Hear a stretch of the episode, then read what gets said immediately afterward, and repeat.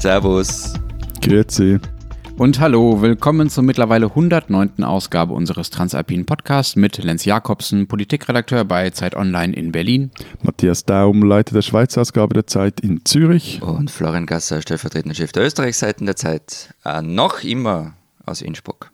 Heute wieder äh, eventuell in Normallänge, also äh, deutlich unter einer Stunde, wenn der Kollege aus der Schweiz sich daran hält, vor allen Dingen. wir haben uns zwei Themen vorgenommen für diese Woche. Zum einen wollen wir reden über Schulen und Kitas, also darüber, was eigentlich die Jugend und die Kinder so tun, so tun sollen, wie sie betreut werden, wie sie unterkommen, ob sie noch geprüft werden oder nicht in unseren Ländern. Da gibt es nämlich tatsächlich große und teilweise überraschende Unterschiede. Und unser zweites Thema E-Sports. Äh, jetzt, wo wir alle zu Hause sitzen, äh, werden Computerspiele auch äh, bei den Kulturpessimisten plötzlich zur irgendwie anerkannten Freizeitbeschäftigung. Wir wollen darüber reden, wie eigentlich die E-Sport-Szene in unseren Ländern so funktioniert. Drei Typen sprechen übers Gamen. Mehr Klischee. Genau. Und haben zusätzlich davon noch keine Ahnung vom Gamen. Das macht, wird es noch zusätzlich erschweren. Aber wir haben tatsächlich ein bisschen recherchiert. Vorab noch der Hinweis auf unsere Mailadresse. Sie können uns erreichen unter alpeninsight.de. Vorab noch der Hinweis auf einen Fehler von Lenz aus der vorigen Folge. Ja, ja. ja. Ja, okay, okay. Also ich muss gestehen, ich wollte einmal in meinem Leben äh, Wien Konkurrenz machen und äh, genauer gesagt dem Prater, äh, dem schönen Park dort, und habe behauptet, dass die Hannoveraner Eilenriede, die weit weniger bekannt ist als der Prater, mit 6,4 Hektar noch viel größer sei als der Wiener Park. Das ist halt leider totaler Quatsch. Ich habe mich um ein paar Kommastellen vertan. Es sind natürlich 640 Hektar und damit 6,4 Quadratkilometer. Darauf hat uns netterweise ein Hörer per Mail hingewiesen, der uns übrigens aus Bali geschrieben hat. Aus Bali! Ja. Der arme, arme Wirklich? hat das härteste Quarantäne losgezogen nach Richard Branson oder so. Ich stelle mir vor, wie er am Strand liegt und in der Sonne brutzelt und dann mal auf seinem Handy die Größe des Hannoveraner Stadtwalds googelt. What a life.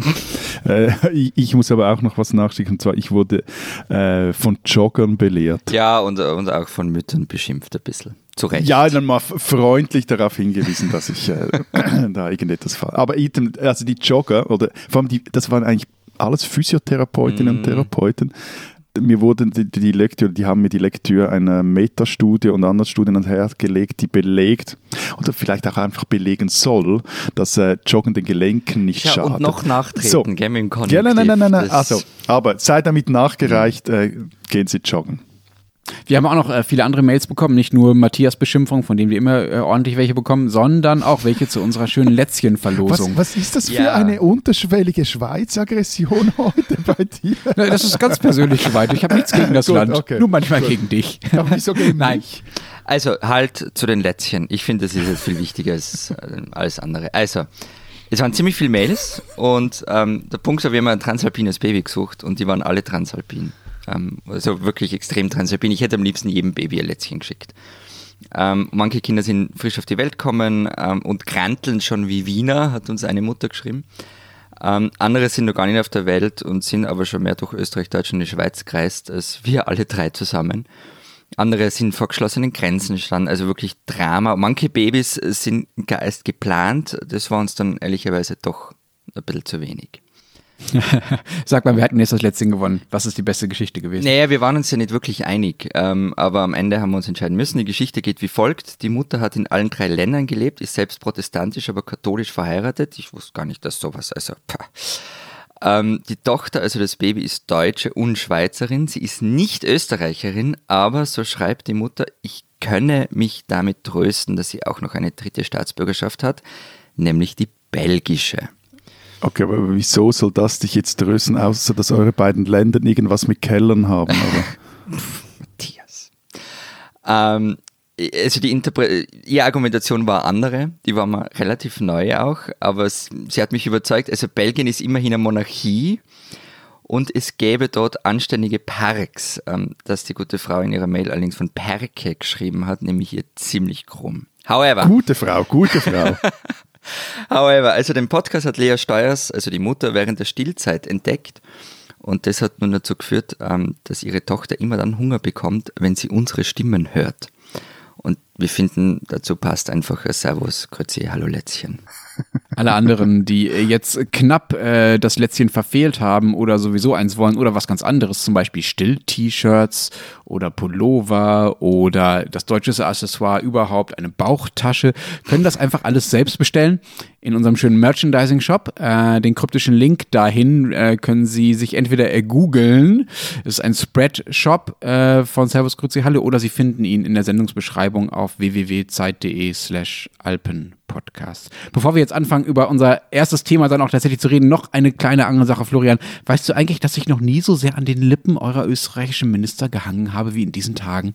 Hast du da irgendeinen Österreich-Fetisch entwickelt, über den wir jetzt reden sollen? Unter vier Augen vielleicht? Also. Unter vier Augen, ja, unter den sechs Augen, so wie wir das hier immer tun. Nein, äh, es geht darum, dass ich äh, für Anfang Juni eine Woche Urlaub in Kärnten gebucht habe, im wunderschönen ja. Kärnten, von dem ich ja schon öfters geschwärmt habe. Und ich habe das im Kopf äh, schon fast abgeschrieben gehabt, aber jetzt hat vor ein paar Tagen eure Tourismusministerin, die ich vorher gar nicht kannte, gesagt, dass sie vielleicht doch kommen darf.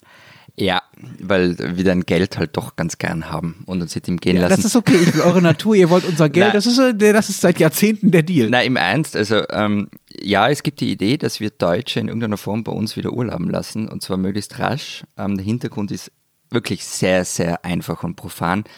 Ihr macht die Hälfte der Nächtigungen bei uns aus. Ähm, wie das aber ausschauen soll, hat mir noch niemand erklären können. Das Gesundheitsministerium hat dann auch gleich mal Bedenken angemeldet wir werden sehen, aber ganz ehrlich, auf deinen Kärntenurlaub würde ich mich noch nicht allzu sehr freuen an deiner Stelle. Ähm, übrigens, ein bisschen uh, on a side note, ähm, großartigste Nachricht zu dem Thema kam vom Tiroler Tourismus. Ihr könnt euch vielleicht dunkel erinnern, da war was mit Ischgl und so. Mm. Diese Tiroler Touristik haben nämlich Anfang dieser Woche ähm, Verhaltensregeln erarbeitet für Hotels und Gastronomie mit Hilfe derer es möglich sein soll, dass man die Buden wieder aufsperrt. Also ernsthaft, mhm. jetzt dann. Und ähm, sogar Wellnessbereiche sollen so wieder aktiviert werden können. Und die Tiroler haben ihre Vorschläge nach Wien geschickt. Mal schauen, wie das dann dort ankommt. Aber, aber wirklich, aber also die, die Chutzpe, die die Tiroler Touristiker haben, die ist wirklich beeindruckend. Ich bin, ja, ich finde das super. Lass uns mal zum ersten Thema kommen. Wann geht's bei euch äh, wieder los äh, mit der Schule? Wann muss wer wieder in den Unterricht? Äh, weiß ich noch nicht. Ähm, die Schulen, also grundsätzlich sind ja die Schulen offen, sie haben einen Notbetrieb, also Kinder werden betreut, aber Unterricht gibt's kann. Wann er wieder anfängt, ähm, ist jetzt, während wir das aufnehmen, noch offen. Aber Hauptsache der Wellnessbereich im äh, Luxusresort ist wieder offen. Finde ich gute Prioritäten. Nee, aber also wenn bei uns alles so läuft, wie sich das der Bundesrat vorstellt, dann äh, sollen die Schulen am 11. Mai wieder öffnen. Und äh, also zuerst die Volksschule, Kindergarten bis mit äh, 9. Klasse und äh, ab dem 8. Juni dann auch wieder Mittel- und Berufsschulen und auch die Hochschulen.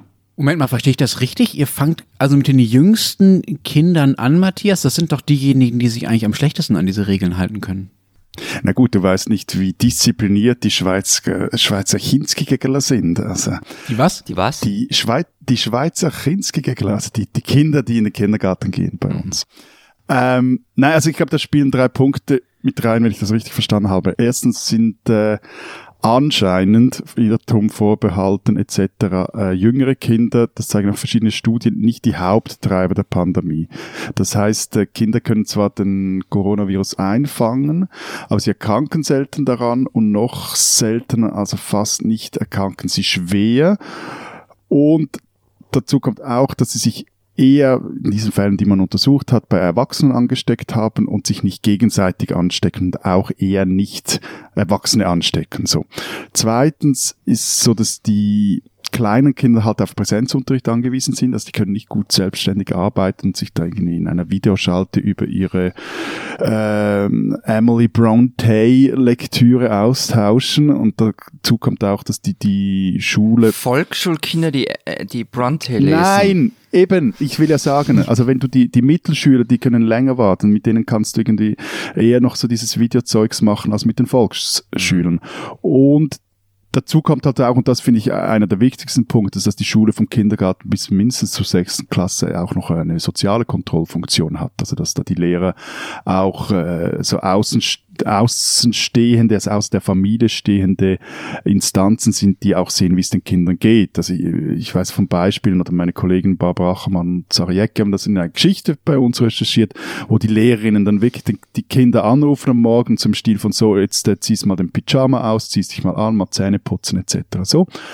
Und der dritte Punkt ist, dass äh, die Schweizer Eltern, die nun ihre Primarschulkinder halt im Fernunterricht zu Hause betreuen müssen, die sind langsam alle etwas am Anschlag. Florian, ihr seid ja sonst gern die Ersten. Wir haben darüber in den letzten Wochen mehrmals geredet, wie Sebastian Kurz sich da inszeniert. Aber diesmal seid ihr ziemlich hinten dran, oder? Der äh, Kurz hat diesmal noch gar nichts entschieden. Also bei euch ist noch völlig unklar, wann die Schulen aufmachen. Was ist da los bei ihm? Warum ist er so lahm? ich bin ein bisschen erstaunt, dass wir mal nicht europaweiter Vorreiter sind, die Ersten am Kontinent, denen sich dann alle anderen anschließen. Ähm, weiß ich nicht, vielleicht Zeitpunkt versäumt und die Schweizer sind vorgeprescht, ohne dass wir es mitgekriegt haben. Ähm, Nein, aber ernsthaft, also im Lauf dieser Woche, also vielleicht sogar schon zwischen Aufnahme vom Podcast und Veröffentlichung soll verkündet werden, äh, wie und wann die Schulen wieder aufmachen. Und es ist vermutlich ähnlich wie in der Schweiz, also dass man, dass eben nicht alle Schulen gleichzeitig aufsperren, sondern dass man auch mit den Volksschulen anfängt. Aber Matura 2020 findet statt, ja? Also das, was bei uns die Abi-Prüfungen sind, wirklich normale Prüfungsbedingungen sind das ja jetzt eigentlich nicht mehr. Ja, also ähm, es wird auch keine normale Matura werden. Also sie findet statt ab 25. Mai. Allerdings, ich weiß nicht, wie, wie Abitur abläuft, keine Ahnung. Aber Matura ist es so, du hast äh, schriftliche Prüfung irgendwann und dann, ich glaube, einen Monat später oder ein bisschen mehr äh, mündliche Prüfung vor einer Kommission. Ist vom Prinzip her ähnlich, ja. ja. Mhm. Und ähm, die mündliche Matura entfällt. Also das war ziemliches Hin und Her, ähm, was natürlich ziemlich kacke war für die Maturanten, die nicht, das heißt nicht wussten, ob die Matura überhaupt stattfindet oder eben nicht. Das stand nämlich mal im Raum, dass sie abgesagt wird. Aber ja, sie findet statt, aber eben nur die schriftliche. Und man kann, wenn man will, eine mündliche machen. Bei uns ist es so, dass die nicht wissen, die Maturanten, ob wo sie, wie sie ihre Prüfungen ablegen werden. Also vermutlich wird irgendetwas stattfinden, das ist schon klar. Das ist relativ klar, aber entschieden wird eigentlich erst Anfang Mai. Und, Moment mal, äh, aber das heißt, bei euch sind die Prüfungen auch einfach viel später? Also ihr habt erst im Sommer Abiturprüfungen oder, oder Maturaprüfungen? Ja, also, also ich glaube so Juni, so. Also, vor, also das heißt, die sitzen jetzt rum und wissen nicht, ob sie lernen sollen. Ja, die oder? sind auch entsprechend schlecht gelaunt. Ja, also im Kanton Zürich haben sie jetzt eine, eine, Petition mit 5000 Unterschriften eingereicht, dass sie jetzt endlich mal Klarheit ja, haben, was da eigentlich Von der habe ich gelesen, wie ich gestern äh, eiskalt gegoogelt habe, um mich da vorzubereiten. Und ähm, da ist was von einem Jungsozialisten Daum gestanden. Matthias, willst du uns was erzählen? Doppelleben. Gut recherchiert und der junge Mann ist auch tatsächlich mit mir verwandt. Das ist okay. der Sohn meines Cousins. Ich weiß nicht ehrlich gesagt, gesagt, wie man offiziell diesen Verwandtschaftsgrad sagt. Aber auf jeden Fall, also was beschlossen? Sohn? Bruder? Sohn eines, Sohn meines Cousins. Ich weiß nicht, wie mein, weißt du, was der offizielle Begriff dieser, des Verwandtschaftsgrads zwischen ihm und mir ist. Aber bei den schulischen Lehrabschlussprüfungen, da wurde schon was beschlossen, und zwar, dass die nicht stattfinden werden, da zählen nur die Erfahrungsnoten. Und äh, kurze Seitenbemerkung, das finde ich wieder mal typisch. Also eben, wir sprechen da in der Schweiz seit Jahren davon, dass die Berufsausbildung äh, auch aufgewertet werden soll, wie wichtig auch dieser schulische Teil der Berufsausbildung sei. Und wenn es jetzt hart auf Spitz geht, dann gibt man einfach mal diese Schulprüfung. Und sowieso ärgert es mich auch etwas, dass auch wir jetzt wir nur von der Matura-Prüfung sprechen. Wenn in der Schweiz betrifft Wir haben von den Volksschulen ja, gesprochen. Ja, nein, nein, aber so knapp äh, über 20 Prozent der Jugendlichen, die eine gymnasiale Matura machen und der Rest macht eine Berufslehre, von denen wiederum mit der 15 Prozent eine Berufsmaturität. Mhm, okay, das ist aber auch echt wenig, 20 Prozent. Ne? Bei uns sind es viel, viel mehr. Bei uns machen 30 bis 55 Prozent je nach Bundesland äh, das normale, klassische Abitur. Äh, in Bayern sind es immer am wenigsten und in den nördlichen Bundesländern und in Bremen zum Beispiel sind es am meisten. Und übrigens, äh, von wegen mit euren Abiturprüfungen irgendwann im Sommer, bei uns hat das schon lange angefangen. Also wir in Berlin sind ausnahmsweise mal die Ersten. Am 20. April, also gestern, am Montag dieser Woche, haben die ersten schriftlichen Abiturprüfungen mhm. stattgefunden. Und ein paar Berliner Schüler sagen dazu, dazu, ähm, wie sie fühlen sich wie die Versuchskaninchen, die Virologen. Äh, wie, wie machen die das so schnell? Also in Turnhallen mit irgendwie zweieinhalb Meter drei Abstand, oder? Ja, also ähm, man hat bei Abiturprüfungen sowieso, sowieso großen Abstand zueinander. Damit man nicht voneinander abschreibt. Äh, das soll ja noch möglich sein, wenn man näher beieinander sitzt. Deshalb gibt es sowieso schon Abstand, der wurde einfach vergrößert. Und ja, die Räumlichkeiten wurden natürlich entsprechend äh, umgerüstet. Aber ansonsten muss ich auch ehrlich sagen, ich finde, die Abiturprüfungen, die schriftlichen, sind natürlich der Bereich, in dem das noch am ehesten geht. Ja, in dem man noch am ehesten die Leute, 18-Jährige, in einen Raum setzen kann und sie halten Abstand. Klar geht das so. Aber natürlich ist es für die Leute ein komisches Gefühl, wenn sie als erstes dazu gezwungen werden, wieder unter Menschen zu gehen also nochmal zu den Zahlen, weil mich hat das nämlich jetzt auch gewundert, wie Matthias gesagt hat, es sind äh, 20 Prozent, also bei uns sind es nämlich 40 Prozent von einem Altersjahrgang, der Matura macht. Ähm, allerdings hast du ja gesagt, gymnasiale Matura, oder Matthias? Also das heißt in einem, in einem ganz normalen Gymnasium. Und bei uns sind da auch die berufsbildenden Schulen dabei, also höhere technische Lehranstalten, Handelsakademien und so weiter. Also deshalb glaube ich, wird, werden die Zahlen nicht ganz vergleichbar sein. Bei den Lehrlingen ist es ähnlich wie bei euch, also letzte Klasse Berufsschule positiv abgeschlossen, der muss ähm, nicht zum theoretischen Teil der Lehrabschlussprüfung antreten. Die Note wird automatisch angerechnet. Aber ähm, weil du dich da gerade echauffiert hast darüber, dass so viel über die Motorrad geredet wird und wir das auch tun, ich verstehe grundsätzlich den Groll und den Ärger, aber es gibt halt auch ganz praktische Gründe, warum alle über die Matura sprechen. Weil, wenn die Matura nämlich ausgefallen wäre, was hätte das für die Universitäten im nächsten Semester bedeutet und für die Fachhochschulen, wenn da plötzlich ein ganzer Jahrgang neuer Studierender ausfällt? Wenn keiner mehr zu den Zulassungsprüfungen, Zulassungsprüfungen für Medizin zum Beispiel antritt und plötzlich nur noch, sorry Lance, aber wenn dann plötzlich nur noch Deutsche in Österreich in einem ganzen Jahrgang zum Beispiel studieren, weil die Matura machen oder Abitur machen haben dürfen. Also abseits von akademischer Überheblichkeit gab es schon auch andere Motive, warum wir darüber gesprochen haben, äh, oder warum wir viel über die Matura gesprochen haben. Aber ich verstehe deinen Punkt. Ähm. Und nur noch, eben, aber dasselbe kannst du ja auch sagen, äh, die Frage stellen, was sollen jetzt all die Unternehmen tun, die Lehrabgänge abstellen wollen, ja. anstellen wollen. Also ja, die praktische also, Lehrabschlussprüfung haben sie ja, die, sie machen nur die theoretische in der Berufsschule nicht. Ja, eben, aber dann nur schon deine Betonung von nur, aber egal. Nein, aber da geht's, jetzt, äh, Wir machen dieses Fass okay. jetzt zu. Wir okay. machen dieses Fass jetzt zu.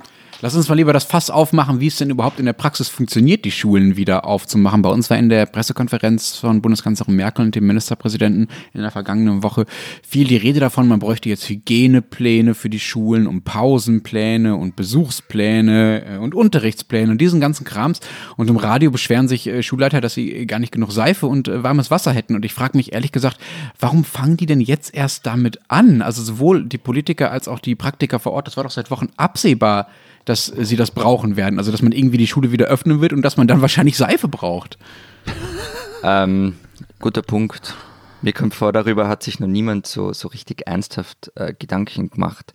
Wie sich halt auch niemand ernsthaft Gedanken darüber gemacht hat, was es für Maturanten heißt, wenn die mündliche Matura entfällt. Aber gut, ich will jetzt fast jetzt nicht noch einmal aufmachen, Matthias. Ähm, es, es gibt schon ein paar Ideen, aber wie gesagt, wenn ich jetzt anfange, darüber zu reden, was es für Vorschläge gibt und dann in der Zeit jetzt ähm, die Pläne der Bundesregierung veröffentlicht werden, dann macht es recht wenig Sinn, wenn ich da im Kaffeesud herumlese.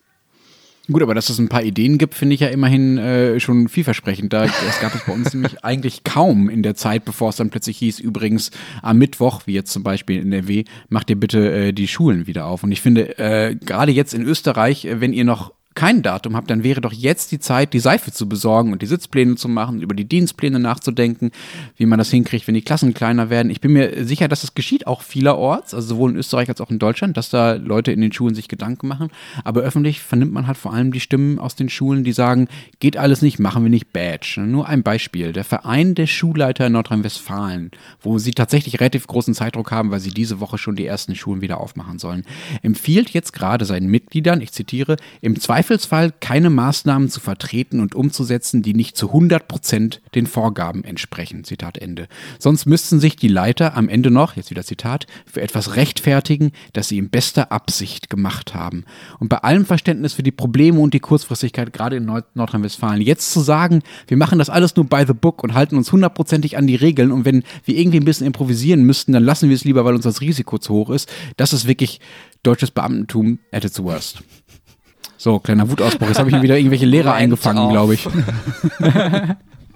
Und ich finde, ich finde, es gibt ja genug Möglichkeiten zu überlegen, wie man die Dinge lösen kann. Also man kann ja sich kreative Lösungen überlegen. Also zum Beispiel bei uns schlagen die Grünen vor, dass man äh, Kleingruppen auch draußen unterrichten kann, zur Not auch ein paar Stunden die Woche. Sie schlagen vor, dass Studenten äh, die Schüler vielleicht betreuen könnten. Also da gibt, muss man gerade jetzt versuchen, Lösungen zu finden, die eben nicht einfach nur sich nach der Schulordnung richten.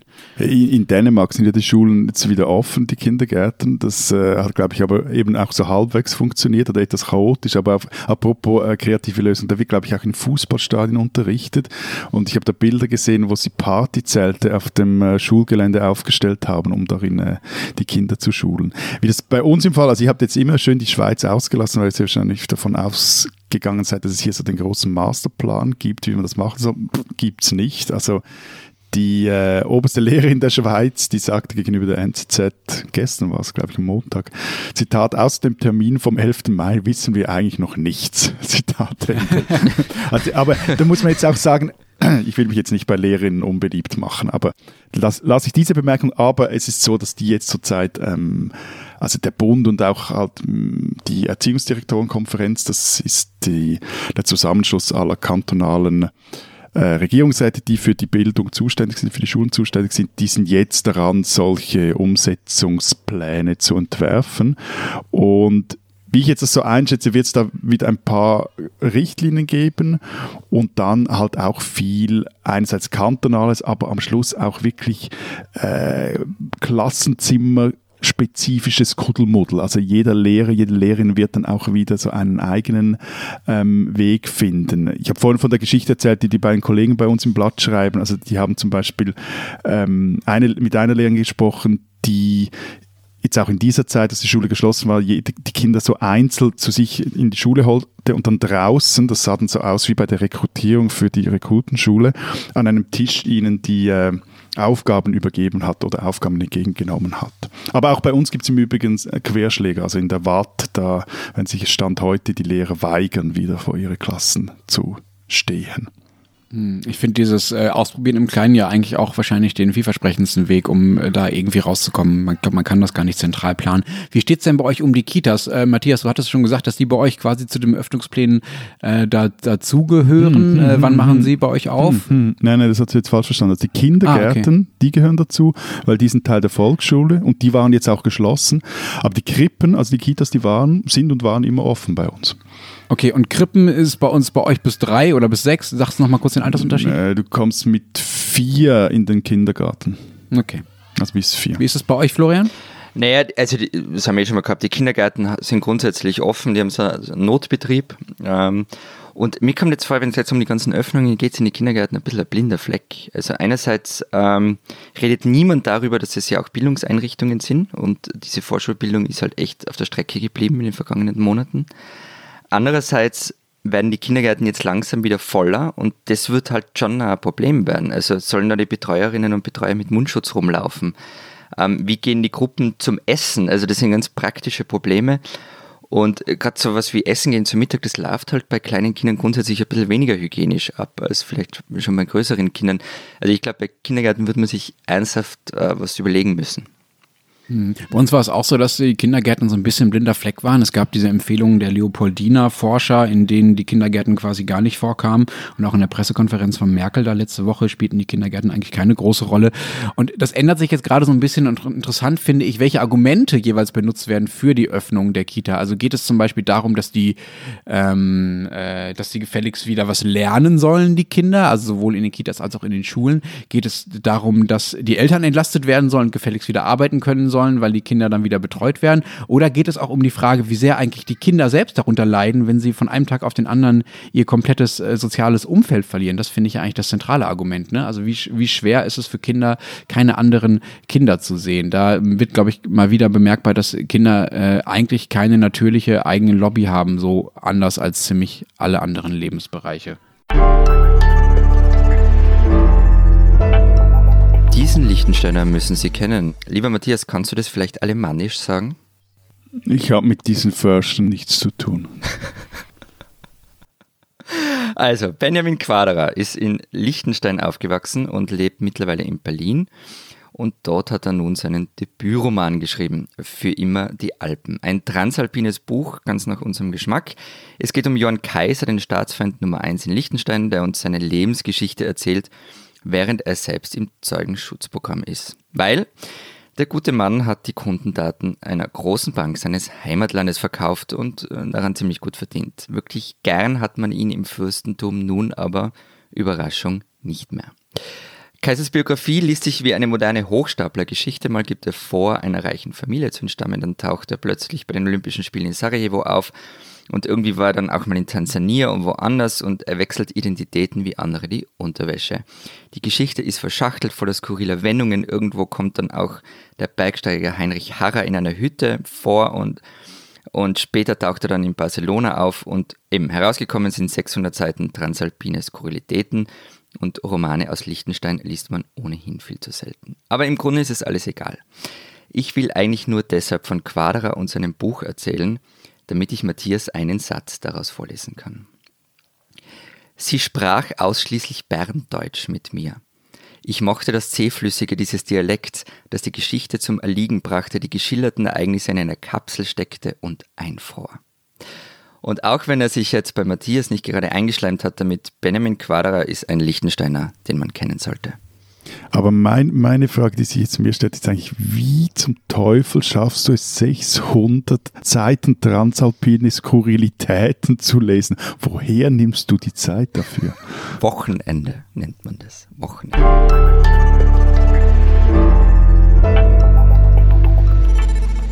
Die Weltgesundheitsorganisation, die WHO, hat äh, gerade dazu aufgerufen, sich die Zeit doch äh, bitte mit Computerspielen zu vertreiben, jetzt wo man zu Hause bleiben muss. Und sie hat sogar gemeinsam mit Spielefirmen die Kampagne Play Apart Together gestartet, Online-Spiele und so weiter. Das ist äh, vor allen Dingen deshalb lustig, weil diese Weltgesundheitsorganisation vor kurzem noch vor den Suchtgefahren von Computerspielen gewarnt hatte. Was interessiert mich mein Geschwätz von gestern? Das ist nun offenbar eben nicht mehr so wichtig. Und ehrlich gesagt, ich äh, kann äh, das verstehen. Ich habe auch lange nicht Computer gespielt und wenn ich mehr Zeit hätte und nicht zu denen gehören würde, die äh, eher weniger Zeit hat, weil sie mit der Kinderbetreuung äh, beschäftigt sind, dann hätte ich schon längst begonnen, begonnen, mir äh, Diablo 3 wieder runterzuladen und zu installieren.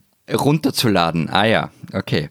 Diablo 3. Ja, ja, das ist legal. Ich weiß nicht, ob du diesen Vertriebsweg kennst, aber man kann Spiele online ja, ja, kaufen ja, und dann runterladen. Aber auch nicht ganz der neue heiße Scheiß, oder? Diablo 3. äh, musst du Opa gerade sagen, du bist mehr so Generation Pong, oder? Es ist dieses Atari-Spiel aus den 70er Jahren, oder? Naja, also das geht sich gerade nicht aus, aber mehr so Kennt ihr noch Monkey Island oder die Ultima-Serie ja. oder Manic Mansion und Day of the Tentacle? Das ist super, aber halt ehrlicherweise Schnee vor gestern. Ja. Ja, Zahlen belegen, dass äh, deutlich mehr gestreamt wird und gespielt wird äh, in diesen Tagen. Es wird ja sehr viel online gespielt mittlerweile. Steam ist eine dieser Plattformen, bei denen man Spiele kaufen und dann eben auch äh, spielen kann. Er meldet gerade alle paar Tage einen neuen Nutzerrekord. Jetzt vor gestern waren es, glaube ich, 24 Millionen, die gleichzeitig online waren. Äh, das scheint es also nicht nur uns so zu gehen, dass wir zu den Computerspielen zurückkehren, sondern es scheint als Hobby insgesamt Aber ich finde äh, es immer größer logisch. Also ich wollte genau auch deshalb über das Thema sprechen, ähm, weil es so auf der Hand liegt. Also mein, mein erster Gedanke war, wie die ähm, wie klar war, dass die Fußballspiele alle entfallen werden und die, und die Ligen nicht starten. Das müsste jetzt die totale Hochzeit für E-Sports sein. Also alle anderen Sportarten finden nicht statt. Da lege es doch auf der Hand, dass die ein wenig in den Vordergrund kommen. Da werden auch äh, Turniere übertragen mit Kommentatoren ähm, und gleichzeitig tun sich die Zeitungen schwer, ihre Sportzeiten zu befüllen. Im Fernsehen tun sie sich schwer, ihre Sportsendungen zu befüllen. Ähm, also warum machen sie das nicht mit E-Sports? Und da gibt es auch Stars und Drama und alles, was dazugehört. Welches Standing haben denn die Videospiele so bei euch? Also füllen die wirklich äh, schon äh, die Seiten im Sportteil und äh, kriegen, sagen wir mal, Aufmerksamkeit vom Mainstream oder gelten sie na, noch als, nicht. Als, als Jugendverderber? Ja, ja, na eben, also sie, sie füllen nicht die Sportseiten und mich wundert das ehrlich gesagt ein bisschen. Also ich bin jetzt kein Sportredakteur und es kommt halt ein bisschen drauf an, wen du fragst. Ähm, Wenn es nach mir geht, dann ist es natürlich ernstzunehmender Sport. Ähm, erstens, weil es um so Dinge wie, wie Teamplay und körperliche Reflexe und was weiß ich, was alles geht. Also es geht um Taktik und alles, was man für einen Mannschaftssport so braucht. Und zweitens, es ist eine Realität. Also in Asien werden damit Stadien gefüllt. Ähm, darüber mögen wir uns lustig machen. Ähm, aber es ist halt so und auch bei uns schauen gerade, sagen wir mal, ähm, unter 20-Jährige sehr viel Live-Übertragungen von Spielen. Und es ist ja nicht völlig unwahrscheinlich, dass E-Sports olympisch wird. Also ich habe immer noch so das Gefühl, dass das Games sind, was die Stones, was eine Stones-Platte in den 64er war, also Zeugs, das die Alten nicht verstehen. Und äh, klar, in diesem ganzen so Start-up-Kontext, da findet man Games super und toll und flippig, auch wenn man schon angegraute Schläfen hat. Aber so richtig, richtig ernst nimmt das Ganze hier niemand. Das Bundesamt für Sport hielt dann auch von ein, vor einem Jahr fest, Zitat, E-Sports ist nicht mit herkömmlichen Sportarten vergleichbar, weil keine Primärerfahrungen in direktem Kontakt mit Mitmenschen und der Umwelt Was möglich ist sind. Mit Stopp! los? Jetzt warte schnell, lass mich ausreden. Das Zitat wird. Jetzt, jetzt, jetzt bin ich rausgefahren. Also, weil keine Primärerfahrungen in direktem Kontakt mit Mitmenschen und der Umwelt möglich sind, sondern das Erlebnis im virtuellen Raum stattfindet. Die waren wohl noch nie Wow. auf einer LAN-Party. Das ist aber wirklich eine extrem kulturpessimistische Argumentation und man könnte jetzt lange darüber dis diskutieren, was eigentlich philosophisch betrachtet Primärerfahrungen sind. Aber lass uns äh, mal darüber reden, äh, was das für die Gamer bedeutet, dass sie noch so Ansehensprobleme haben, obwohl ja übrigens mit Computerspielen längst mehr Geld umgesetzt wird als äh, mit fast allen anderen Kulturzweigen, also als zum Beispiel mit Musik oder mit Film. Ne? Also mehr Geld geht mittlerweile ähm, in die Spielebranche und dafür wird mehr Geld ausgegeben. Und die Frage, ob das als Sport gilt, ist ja nicht nur irgendwie eine Frage des gesellschaftlichen Ansehens, sondern es geht ja da um ganz Konkretes, um Geld beispielsweise. Deutschland gibt zum Beispiel seit langem viele hunderte Millionen für Sportförderung aus, ähm, auf verschiedenen Wegen. Und Computerspieler haben davon sehr, sehr lange überhaupt nichts abbekommen. Das ändert sich erst sehr, sehr langsam bei uns. Ähm, zum, zum Geld noch, also abgesehen von Förderungen, kennt ihr das Spiel Fortnite? Also eben nur weil ich jetzt selber einen Gameboy oder eine Playstation, Nintendo 64 oder was auch immer hatte und auf dem alten Mac-Rechner meiner Eltern nicht einmal Dark Castle oder Larry installiert hat. Aber ja, Herr Gasser, auch Larry. ich als, als Ältester in dieser Runde Fortnite kenne. Ich habe es aber noch nie Larry, gespielt. Laser Sweet Larry. Das Spiel für den Macho von morgen. okay, wurscht. Also Fortnite ähm, spielen alle ähm, und der Fortnite-Weltmeister ist ein Österreicher. Der hat gemeinsam mit, also ich will einfach nur, um die Dimensionen mal klar zu machen, der hat zusammen mit seinem norwegischen Kumpel vergangenes Jahr ähm, die Weltmeisterschaft gewonnen. 17 Jahre jung ist er. Und das Preisgeld waren 3 Millionen Dollar. Also da kannst echt lang alpinen Skiweltcup, glaube ich, fahren, bis du das mal zusammen hast. Und es gibt mittlerweile auch schon in Österreich, also vor allem in Wien ehrlicherweise, ähm, größere Gaming-Events und auch eine Liga. Allerdings ähm, die Liga, also ganz ehrlich, international kann die natürlich nicht mithalten. Also da muss ich schon noch was tun. Gibt es bei euch eigentlich auch Steuergelder für Spielefirmen? Bei uns wurde das quasi als subventionierbarer äh, Wirtschaftszweig entdeckt. 50 Millionen Euro sind das momentan im Jahr, die es äh, gibt für äh, Spieleentwickler. Damit sollen die Entwicklungskosten so bezuschusst werden, dass eben auch kleinere deutsche Firmen konkurrenzfähige äh, Spiele auf äh, den Markt bringen können. Bei euch gibt es sowas bestimmt nicht, oder? Matthias, ihr seid ja viel zu liberal Doch, dafür. doch, doch, doch, doch. Das Aha. solltest du jetzt mal kennen. Also, nee, beim, also seit 2010, glaube ich, etwa unterstützt die Prophetia. Das ist eine Stiftung, die aber eine Förderinstitution des Bundes ist. Also die unterstützt seit jetzt sind es zehn Jahren die Game-Branche und seit Frühling 2018 sind Games auch Teil der offiziellen bundesrätlichen Kulturpolitik. Gibt sogar so etwas wie einen Star der Schweizer Game-Entwickler-Szene, eine, eine Frau, Philo, Philomena Schwab und die wurde von Forbes mal zu den 30 wichtigsten europäischen Tech-Menschen unter 30 gewählt. Aber was auch interessant ist, es gibt auch das ein oder andere kommerziell erfolgreiche Spiel aus der Schweiz. Ratet mal, was das kommerziell erfolgreichste Ein ist. Bankensimulator. Direct Democracy 2000. Das Spiel heißt Landwirtschaftssimulator und stammt von Giant Software aus Schlieren, das ist ein Vorort von Zürich. Es ist also quasi das SimCity für den Bauernstaat. Nein, nein, ihr lacht jetzt, aber sorry, Buben, Buben, es klingt schon geil. Zitat, steuere über 300 originalgetreue landwirtschaftliche Fahrzeuge samt Zubehör der führenden Marken inklusive John Deere sowie Case IH, New Holland, Challenger, Fendt, Massey, Ferguson, Valtra, Krone, Deutz Fahr und viele mehr. Können wir da mal, äh, können wir da mal eine Gaming-Session machen? So, so eine, eine Servus, Grüezi, Hallo, Landwirtschaft, Simulatoren, Gaming-Session? Fände ich super. Ich, ich, find- ich finde, das wäre was für unseren nächsten Facebook Live-Feed. Absolut. So. Wie gesagt, ich bin ja eher bei Diablo 3. Nee, Wir, wir, wir spielen nur autochtone Alpenspiele. Genau. Nein, aber zur Förderung, ich glaube, es gibt schon irgendeine Art von, von staatlicher Förderung für die Gaming-Industrie, aber sehr hoch kann sie nicht sein. Ähm, also ich habe mal nachgeschaut, umgesetzt haben alle Gaming-Firmen in Österreich zusammen im Jahr 2017 51,1 Millionen Euro. Und ehrlich gesagt, viel besser ist es seitdem wahrscheinlich nicht geworden. Also nehmen wir Finnland her, ähm, da sind sie längst bei mehr als 2 Milliarden Euro Umsatz mit dem Geschäft. Ja, bei uns sind es jetzt dreimal so viel gesagt. Mhm. Also hat auf jeden Fall eine Studie im vergangenen Herbst erhoben. Die geht da von 150 Millionen Franken Umsatz aus, aber eben auch so gesehen. Also das ist eine Mini-Branche, sie hat gerade mal 600 Arbeitsplätze. Ja, und, und eben zu den 50 Millionen, ähm, die, die in Deutschland äh, an Förderungen ausgeschüttet werden, also das ist ja eh besser als nichts wahrscheinlich, aber irgendwie auch wieder süß. Also nur mit, damit man dann Vergleich hat, kennt ihr das Spiel Star Citizen? Schon mal gehört davon? Nein, und deine joviale Art, uns immer wieder so darauf aufmerksam zu machen, dass wir keine Ahnung von Spielen und von Gamen haben. Bitte. Danke dafür. Bitte gerne. Dahinter, also hinter Star Citizen steckt einer der Macher von äh, Wing Commander. Ähm, das war ja, Kinder der 90er, genau. Und ähm, seit 2013 läuft der Crowdfunding für Spiele und jetzt ratet mal, was sie bislang eingenommen haben. 100 Millionen, wenn du so fragst. 265 Millionen Dollar für ein Spiel. Also nicht um das Business in einem ganzen Land anzukurbeln, sondern für ein Spiel. Sensationell gutes Spiel, aber ich meine, das sind halt die Dimensionen, in denen sich sowas abspielt. Und eben, es ist, also ich bin ja wirklich kein Spielemensch, aber ein Kumpel von mir hat, glaube ich, schon viel zu viel Geld ausgegeben dafür und manchmal schaue ich dazu und darf sogar manchmal da mit einem Raumschiff herumfliegen, das er sich organisiert hat.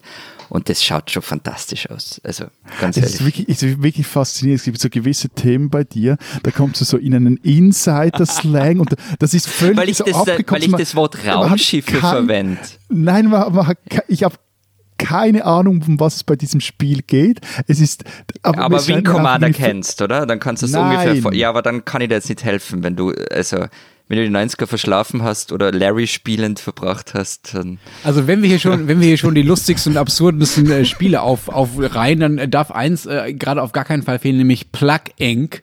Strategiespiel aus dem Jahr 2012. Ich habe es ehrlich gesagt nie gespielt, habe nur darüber gelesen.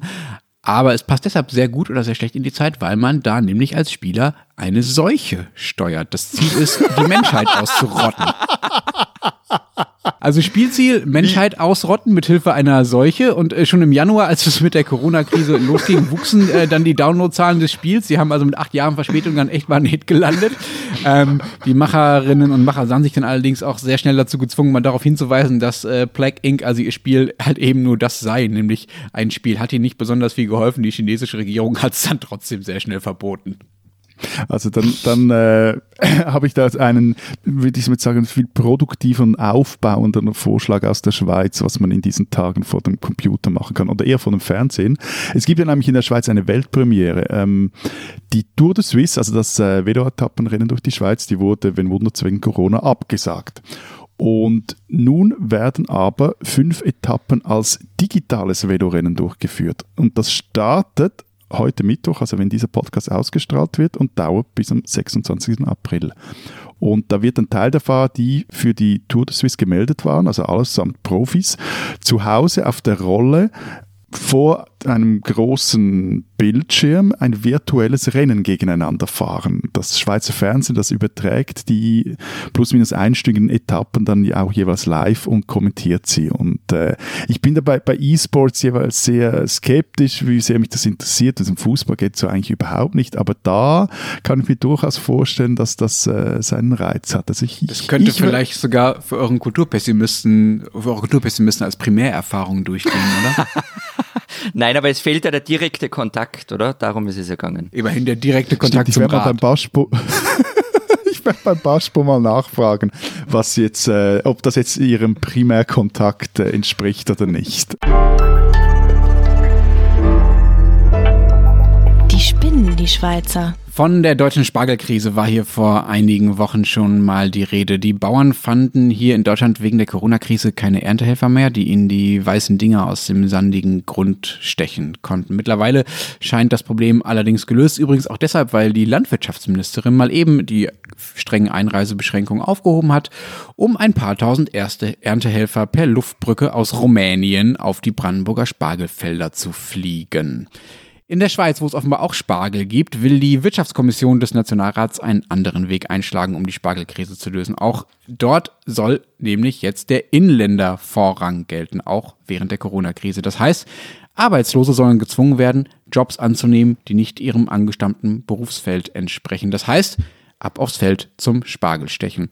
Alle Arbeitsmarktexperten und die Gewerkschaften übrigens auch halten davon relativ wenig und äh, sprechen von staatlich verordneter Zwangsarbeit. Bejubelt hingegen wird die Initiative von der SVP natürlich und vom Arbeitgeberverband wird sie auch unterstützt. Es könnte nicht sein, sagt der SVP-Nationalrat Thomas Eschi, dass tausende Arbeitskräfte von der vom Staat entlöhnt werden müssten, die Landwirtschaft aber zugleich nicht genug Personen für die Ernte finde.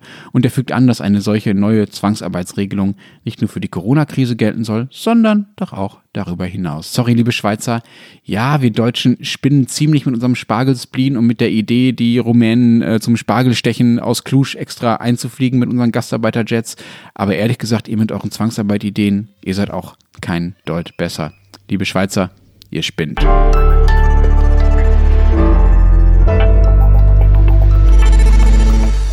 Das war es diese Woche bei unserem Transalpinen Podcast. Wenn Sie wissen wollen, was sonst noch so los ist, lesen Sie die Zeit Österreich oder die Zeit Schweiz, gedruckt oder digital, in der wir diese Woche was finden über Kinderbetreuung, habe ich gehört, Matthias.